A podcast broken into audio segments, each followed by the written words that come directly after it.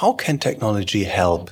So I think before we answer how it can help, we have to know how it can hurt. This is Alex Gladstein. He's the Chief Strategy Officer at the Human Rights Foundation, and we both met at the Singularity Summit. You're listening to With Love and Data. Ein Podcast von Alex Jacobi. Yeah, hi, I'm Alex Gladstein. Uh, I'm the Chief Strategy Officer at the Human Rights Foundation. I'm involved with the organization of the Oslo Freedom Forum, which is often referred to as the Davos for Dissidents, okay. which takes place in Norway every spring.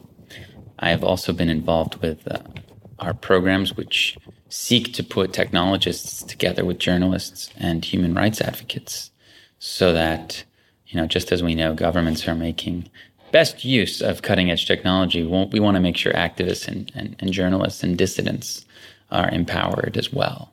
How can technology help so I think before we answer how it can help, we have to know how it can hurt. And I believe that centralized technology in the hands of authoritarian governments can be very devastating for humans. Uh, the, what I'm going to speak about uh, is what the Chinese government is doing uh, to its people uh, by basically creating a giant surveillance cloud machine that can understand and track and record everything people say or do, down to every single transaction they make or every single emoticon they send to their family. And they do this because they're creating a system of loyalty schemes called credit scores, where they can essentially incentivize and disincentivize loyalty and dis- and, and, and dissent. So what they've done is in modern China today, um, you have a lot of incentives to be a good citizen. Uh, not only do you know that everything you're doing is being watched, but also you know that if you're a good citizen, you get perks. You get uh, discounts on your heating bills, for example. You get a fast track visa. You get to send your kids to a better school. And if you're not a good citizen, meaning if you're deviant in some way, whether they judge that to be uh, you're an outspoken ethnic minority or you're a homosexual or something like that. Then they crack down hard on you and they drop your citizen score and they put you on a blacklist. And that means you can't go on trains or planes. Uh, you, you can't take out a loan and, and you become a pariah. So I've seen what, what centralized sort of single point of control technology can do. And, and, and it terrifies me.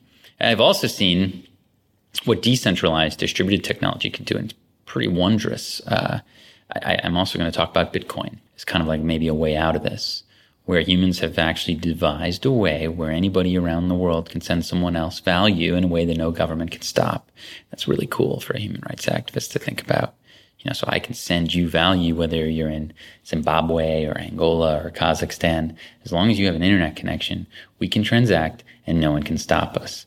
And the stuff that you can start building on top of Bitcoin on that decentralized distributed architecture is very cool. This is, this is amazing. This, this story from China sounds like a cheap Hollywood B movie, but it's actually reality. Yeah, I mean, people see this in Black Mirror, for example, yeah. television show, but it's real. It's and it's more real than I mean, it's so ingrained in the micro aspects of society. Think about children. Of course, this has to start with education. So today, in certain areas of China, children are actually being um, ranked in their classrooms with facial recognition technology. And when children aren't paying attention, that shows up. And when they exit their classroom, on the wall is a ranking of the students and how they performed yeah. in class. And this is sort of to get them used to this idea that they're always going to be watched. Is is this something we from the Western mm -hmm. world have to be careful with judging because we do not understand every cultural aspect, or is it just pure horror? No, I mean, I don't. I think the Western world is a construct that Western people have created. I mean, uh, there is a Chinese democracy in Taiwan. They don't have this system of yeah. surveillance. Yeah. There's a Chi- there's democracies in Latin America like Chile. There's democracy democracies in the post-Soviet era era area of the world like Estonia.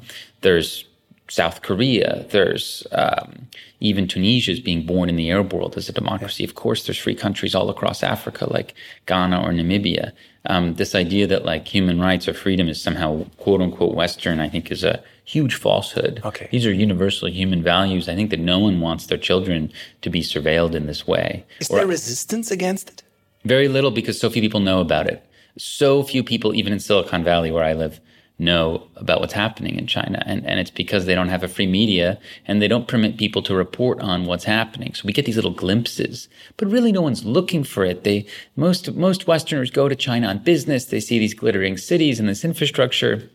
And it's so much better than what was before with Mao and the Cultural Revolution that they're just like, oh, you know, they're, they're doing their own thing. They're, they're they're evolving at their own pace, which I think is a well, we have a term for this called the bigotry of low expectations. Well, these people can't have democracy, but at least they have you know development. I mean, this is just just racism, basically. Why can't they have democracy? And of course, the funny thing is they can, and they do, Would and it's in Taiwan. Democracy? Would they want democracy? I, I, think anyone confronted with the choice of, um, do you want to live your life to the fullest and pursue happiness? Or do you want to listen to an authoritarian government that if you disagree with these people, they'll come and steal all your stuff? I don't understand why anyone would, okay. would, would, fall on that side. Is there a responsibility we have about acting on that? Unfortunately, I'm very bearish about uh, mainland China. I don't think there's much we can do. It's it's really a tragic situation, but there's something we can do here about Germany, about South Africa, about yeah. the United States. I mean, in, in open in countries. All, we see in all countries mm-hmm. uh, things making steps back yeah. from where we used to be. I mean, must not be only Trump in the States. I mean, take a look at Italy, take a look at Hungary, take a look at Turkey, even take a look at Germany. We have a we, we, we have a right wing party in our parliament again. Yeah, but I mean, these these countries have rule of law. I mean, these countries you know, most of the countries you just mentioned have systems in place and checks and balances where no party, whether they're extreme left or extreme right, is, is going to be able to impose their agenda. Yeah. Now, there are some countries where that's breaking down, like in Poland and Hungary, yeah. and you're actually seeing potentially the creep of authoritarianism. But at the same time, you have to look at all the positives. Look at Armenia, look at Malaysia. After 50 years, more than 50 years of one party rule, um, you know, the opposition in Malaysia has victory. And someone who we, we work with at my organization, Anwar Ibrahim, the opposition leader, is going to assume the leadership of that country. That's remarkable and breathtaking. So I think with all of the negatives, you get the positives as well. Okay. So what are positive impacts technology can have? Well, right. I mean, I, I want to go back to Bitcoin and this idea that, like, finally, uh, people can actually own their money and exchange it with each other, and they don't have to ask permission from a government. Now, look, most people in Western countries or Germany, United States kind of look at this and say, they kind of scoff at it and say, "Oh, it's magic internet money and it's it's a scam and all these other cryptocurrencies are just ways for people to waste their money." And and that's not entirely untrue. I mean, I, I personally think that most projects in the crypto space are going to fail. There's a lot of bad faith. There's a lot of lack of knowledge. There's a lot of hype and a lot of buzz. But all this noise shouldn't distract you from from the signal, which is really strong. And, you know, I think one of the reasons we get so, you know, we kind of scoff at, at Bitcoin and other cryptocurrencies here in Germany or the United States or any other uh, democracy really is that we don't need these things because we have relatively stable financial structures. People in these countries, um, probably most of your listeners, can take out a line of credit. They have depositor insurance. The government's not going to steal their money. That's not the case for most humans being most, human beings on this planet. Most human beings live in a country where the government can just steal their money or take their stuff, put them in prison with, without any rules. It's just arbitrary rules that, that govern most humans.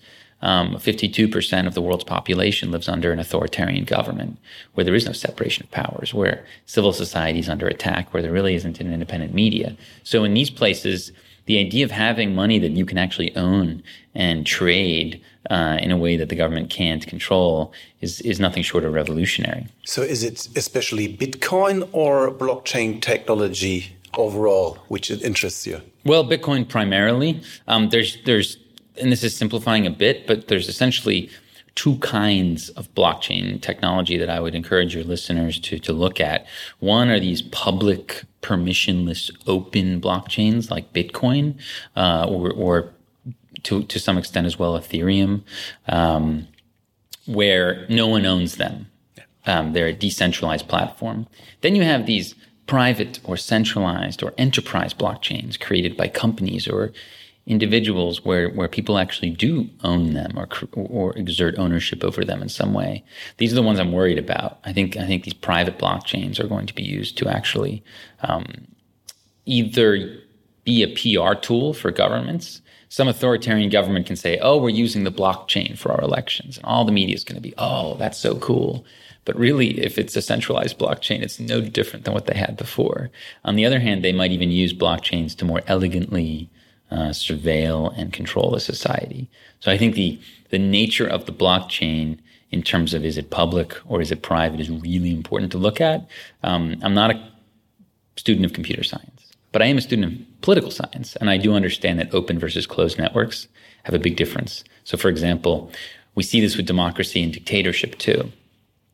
Centralized blockchains and centralized systems are much more efficient. No one's arguing that they aren't. They're much more efficient this is why China can basically just bulldoze ahead because it doesn't have human rights or, or, or, it doesn't, the government doesn't care about human rights or rule of law. It can do whatever it wants.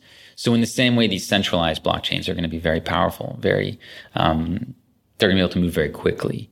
But there's beauty in the distribution of power. I really believe that in the same way that a democracy cannot compete with the ruthless efficiency of a dictatorship, it has other things that are much more important. And I really believe that open and public blockchains, um, you know, that, that idea of distribution of power, that they're much harder to exploit or surveil or coerce or monitor or censor, make them really valuable for humans. So uh, it just remind me about a very remarkable project here in Germany. Mm -hmm. You know, we have a credit rating agency. Correct. Which is called Schufa. Okay and uh, they do not reveal how they rate people. Okay. And uh, even through GDPR, I mean, which was a huge discussion here, which I even, when I started this podcast, I thought, okay, they won't let me use data anymore. Today, now it's there. I'm very, very happy it's here. Mm -hmm. It's done probably wrong, but it's a lot better to have it than not to have it. But one thing is, mm -hmm. governments, police, and the Schufa and banks still can use your data. And what's happening now is a project called OpenSchufa, where data scientists build a machine learning model that remodels the Schufa algorithm. So they ask all the people to bring in their credit ratings mm-hmm. and to put in anon- anonymously their data. Mm-hmm. And they are now using AI and technology to democratize this whole process and to say, okay, if you do not reveal this algorithm, we're going to find it out ourselves. I think this is an amazing uh, example how you can use technology uh, to free yourself. Right. Um, I think the first step there, though, is acknowledging that in today's world, this Web 2.0, no one owns their stuff. So you look at your phone, yeah. Amazon, Apple, Google, Twitter, Facebook. You don't own any of that. Your photos, your Facebook posts, your tweets, your videos, your shopping preferences are all stored on a cloud server owned by somebody else, and they can lock you out if they want. So, this idea that we can now start owning our own stuff and deciding whether or not others can have it or access it is, is again, a revolutionary concept. I'll give you um, an example in the medical field that I'm intrigued by. So in America today, like people have no clue where their medical records are. They're scattered across different offices and different doctors. How cool would it be to actually, where if I could actually own my own medical data on my phone in an encrypted way, and when I go into a doctor's office, the doctor would have to say, "May I see your medical data?" and I would grant them whatever they need to see. That is possible with with open blockchain technology. It's possible. Now, something else that's interesting to me is with regard to identity. How funny is it that we walk out to the street today and, you know, we, we, we just call an Uber so easily. And we think of the time when we had to like find a cab. This is like becoming hilarious. This is like becoming a comic thing that's antiquated. I think in that same way, this idea that when you go to the bar and you have to show the bouncer at the door your driver's license, which has your home address on yeah. it. This is gonna we're gonna look back at this and say this was insane. You know, they're developing self-sovereign identity platforms on blockchains, which allow you uh, to only need to show what you need to show. So when you walk in uh, to a 21 plus bar or uh, establishment, if you're 25 years old, you're going to hold up your phone and it's it's going to just beep essentially and get scanned quickly, and it's going to tell the establishment that you're 21. It's not going to tell them your address or your eye color or weight or where you came from. None of that matters. So th- these are really interesting things that are going to change the way that I think we operate. Um, what I think people need to do today, if they're interested in a world that's not authoritarian, um, if, if you're interested in a world where you do keep those personal freedoms and you do want to keep some sort of ownership over your stuff and your preferences and you don't want to be spied on all the time. If that's something that intrigues or interests you or that you'd want your children to have those things, you're going to need to act now and you're going to need to explore investing in these technologies that are decentralized. And I think the most important thing to do right now is to help look at and explore, popularize and invest in the scaling of Bitcoin. Because just like the cell phone, um, was expensive and clunky and only for rich people and hard to use. And it was so expensive to make a call in 1990, right, with a cell phone. Today, they're ubiquitous. You can go to the middle of the jungle, the Congo, or the desert in the Sahara, and people have these little phones. And it's almost almost a zero cost to make a cell phone. That, that cost of making that transaction on a phone has gone to almost zero. And so many, you can do so many more things than just make a phone call. You can do banking on your phone, right? So in the same way that that technology has come down to the masses and become almost free, I believe that, you know, Bitcoin can scale in the same way. Like today, Bitcoin's clunky to use. It's expensive. Mostly only rich people have it. I do believe that evolution, that scaling, if we can invest properly in it over the next five to 10 years, it will become a tool for freedom for billions of people. But isn't it way too volatile in its value at the moment to be a tool somebody uses to spend his living? Well, I think we need to detach uh, Bitcoin as an asset from Bitcoin as a as a platform and a okay. protocol. Um, I mean, in the same way that, look, um, the things you can build on top of Bitcoin uh, don't shouldn't relate to the what the market value in dollars or euros is of a Bitcoin today. Of course, it will influence the ability for these companies to raise money and to and to grow. But really, it's it's it's software. You know, people are building code and they want to make it uh, as user friendly as possible. And the only way we're going to get wide scale adoption is if the technology itself can scale, so that tons of people can use Bitcoin all the time um, and if it's easy and friendly to use. It's got to be better than what we have now for us to want to use it. If I can get uh, Google Docs and it's faster and better than what we have now, and I own it, then I'm going to use it and I'll pay okay. for that, right? So we're far away. We're, we're not, we're, we're, still several years away from that. But people should be looking at this. Um, yes, uh, Bitcoin is volatile. Um, but when you think about it, it was created in 2009. It's not exactly new. It's been around for a while. And it has just gone up in a way where we've never seen anything else before. I mean, it used to be less than a dollar, way less than a dollar. Okay. Now it's eight, nine thousand dollars, right? So, what's going to happen when all my when all uh, mm-hmm. coins are mined? Well, we won't be around for that. The last coin will be mined in 2140. Okay. So, uh, but 80% of the coins are mined already.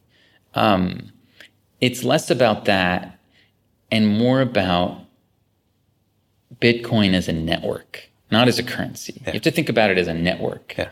Again, it's a way for us to transact value in a censorship resistant way that no one can stop. And you can build cool things on top of that. So, so, so what are examples for value other than money you're talking about? Well, I mean, again, to go back to our phones, all these apps. Uh, if you if you if you're looking at me right now, I'm holding up my phone and I'm looking at all my different apps, and I'm looking at Uber and Yelp and Twitter. All these things are centralized and owned by somebody else. Bitcoin and and other open blockchain projects allow us to create decentralized apps or D apps where we can have the same functionality eventually. Not not yet; they're being born, um, but where we own our own data, and that's that's pretty cool. That, that um, that's cool, but then pro probably I'm, I'm not uh, enough into the topic, but I yeah. always thought that Bitcoin is only a currency. Correct. And, and the technology you were talking about is blockchain. So you can also use the Bitcoin to probably store medical records, or So there is a digital currency, a Yeah. global cash Yeah. called Bitcoin. Yeah. One of its features is that it, it uses, it essentially has a blockchain. There is a chain of blocks that keeps every single transaction in Bitcoin's history that goes back to the Genesis block in 2009. So you can see every single transaction ever made in Bitcoin. And that record is immutable. It is impossible to edit going back a couple hours. it's like you would need to modify 51% of all chains in the world, right? So if you have 51% of all the hash power, Yeah. the computing power that's being used to mine Bitcoin, theoretically, and, and honestly, you'd probably want more than that, you could start to modify future records. Okay. You can't go backwards. So it's only too Jeff expensive. Bezos would be able to do that. I mean, he could get. I mean, you know, these these you know, if you throw billions of dollars at Yeah. it, there's there's a website right now that you can go to that says how much it would cost to run what's called 51 point 51 percent attack on Bitcoin. It would be like billions of dollars. I mean, no one in the right mind would do that. Um, but you can only go back so far, maybe a few hours, maybe at most a day. But it's it gets exponentially more difficult, right? So anything that happened as of a few days ago, or even a day ago, or even six hours ago in Bitcoin is permanent, completely permanent. Um, so this this record, it- this is so interesting and different because it's immu- it gives us immutability, which we didn't have before. But basically, again, this is a network uh, where people can exchange value in a way that's not editable and not censorable. Again, think of it like a protocol layer, like Okay. a bottom protocol layer, like TCP/IP or something Okay. like that, and you can build all kinds of fun stuff on top of it. But the the, the foundation is decentralized. Okay, Yeah. so um, there are all kinds of other blockchain technology that that that do share this idea of having this um, permanent distributed decentralized ledger, right? Where like everybody can check to make sure that the ledgers, ledger is accurate and it's stored in different places. There's all kinds of different technologies that have that. I'm just trying to focus on, on, on Bitcoin as the kind of the first and the most impressive and the one that works. Really, it works. I mean, it's been around for nine years. It's never been hacked. Hundreds of billions of dollars have gone over it. It's never been hacked. It's pretty amazing. Uh, and add that to the fact that we don't even know who created it is, is, is kind of a magical thing. Um, but I do think that it finally provides people a way to uh, own their money and move it around. But I'll give you like a human example of why Bitcoin might be important. So a friend of mine who's here at the conference is uh, one of Afghanistan's first female technology CEOs. And she started a company where she was employing young women in Afghanistan to help her code. And she would teach them how to code and then hire them. And she needed to pay them. And she couldn't pay them using the banking system because brothers and uncles and fathers of these young women didn't allow them to open bank accounts or would really discourage them from going to the bank. And other technologies like PayPal were, were unavailable in Afghanistan just a few years ago. And it's centralized. Well, it, it's not only that, but I mean, look, for most people in the end, they're not going to care about decentralization or centralization. They're going to care about can I use it? Can I can I get what I need to get done today with it? And in this case, these young women could not get done what they needed to get done. They needed to receive money from this person who was paying them. They couldn't do it at the bank because their male families would prevent them. And they couldn't do it through other software because it was either unavailable or sanctioned. So someone was like, why don't you try Bitcoin? And so she started paying her employees in Bitcoin. What's really interesting and- sad, but also kind of inspiring, is that one of the young women that she was paying had to flee the country for political reasons, and her family became refugees, and they went through uh, Iran and Turkey, and they made it to Germany actually. But because Bitcoin is just a, it's just a string, your, your address, just a string of still, numbers. they, they she could have coins. Yeah, I mean, she she I don't know whether she I didn't know whether she stored it and memorized it or whether she had it on a flash But drive or could- wrote it she down. could bring them to Germany. She brought she brought them with her to Germany, and over the time it took her to get to Germany, the value went up a lot, and and she was able to start her new life here. That's financial freedom for a woman in a country where women aren't allowed to have financial freedom. So you can start to see, you can start you can start to peel back the, the layers of the onion in your mind in terms of how this technology can can provide freedom for people. Another example is Venezuela, where the government has approached uh, Weimar Germany levels of hyperinflation, where they've completely wrecked the economy. A friend of mine was telling me that she worked for seven years for the Venezuelan in Venezuela at a high-paying executive job. If you were to add up all the bolivars, the, the local currency that she made over those seven years, including bonuses in bolivars, that number of bolivars today is worth less than one U.S. dollar seven years of a high paying executive job. So, so think of all the people, the pensioners, think of all the people who saved, not that much money, but who saved for their for their retirement. All that is completely destroyed, and it's because of this inept authoritarian government. Now, what if you had just, you know, then the concept of Bitcoin became very interesting for people, not just for like remittances or sending money to their family, but also just as a way of storing value. So yes, we think we think Bitcoin is uh, volatile here, and it certainly is compared to the euro or the dollar. But when you talk about bolivars or the Zimbabwe, you know, what's happening in Zimbabwe or some yeah. other countries, I mean, even look at Turkey. The Turkish lira has lost what, 30, 40% of its value against the dollar in the last year. Yeah. Um, these current, a lot of people, hundreds of millions of people around the world deal with national fiat currencies that are just as, if not more volatile than Bitcoin. Can you tell me a bit about your organization? Sure. Um, the Human Rights Foundation is a nonprofit based in New York City. Our founder is the Venezuelan activist Thor Halvorssen, and our chairman is Garry Kasparov, the Russian chess grandmaster and democracy advocate. And we focus on challenging authoritarianism, studying authoritarianism, and supporting dissidents and supporting human rights activists in closed societies. So we're like students of closed societies. How do they function?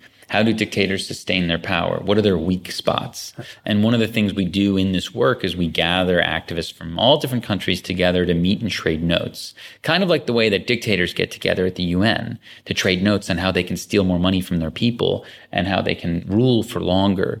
They do some of this too at Davos and, and other conferences. We thought, we looked at this and we thought, why not make a place where activists could actually do this? So that's the Oslo Freedom Forum. We've been running that for 10 years there. Amazing. We have other programs as well. We have a lot of direct support programs for people in dictatorships where we try to help them with education and technology. We have one program called Flash Drives for Freedom, where we take the extra flash drives that you don't, you're not using anymore, these USB sticks, and we pack them with movies and books and news from the outside world, and we send them into North Korea, where they don't have internet. And people actually learn about what's going on in the outside world there. So we actually think this is really important is um, getting technology and information into the hands of people who live behind uh, censorship walls. How did you come to work there?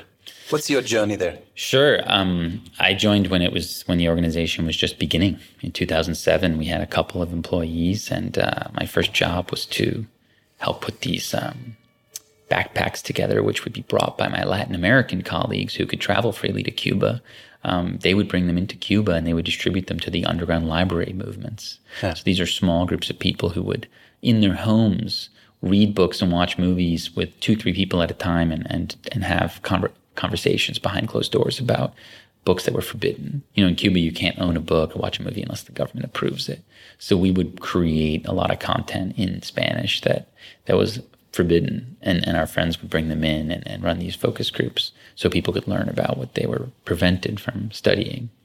Um, that was my intro to hrf and i really got hooked. That was in 2007 so i've been working for them ever since. Amazing. Amazing. Yeah. uh, do you have like branches in, in germany or europe? So we have a main office in new york. We have some staff in california. I live in san francisco. Uh, and we have some we have a few people who help us run the Oslo Freedom Forum, who actually are based in Norway. But that's the extent of it. We don't we don't have a branch in Germany. We we would be excited to do more in Germany. Uh, so I'm here, to, you know, to speak at, at SU Berlin about um, you know exponential technology and how it can help and, and, and, harm human rights and just get that onto people's radar. That's kind of what I'm doing. But, but our, our general mission is to study authoritarianism and study how we can challenge it. Great, Alex. Thank you so lot. It was very interesting. Great work you do. And yeah, good luck and uh, continue with Thanks so much for having me on the show. Great. Much love. This was Alex Gladstein, Chief Strategy Officer at the Human Rights Foundation.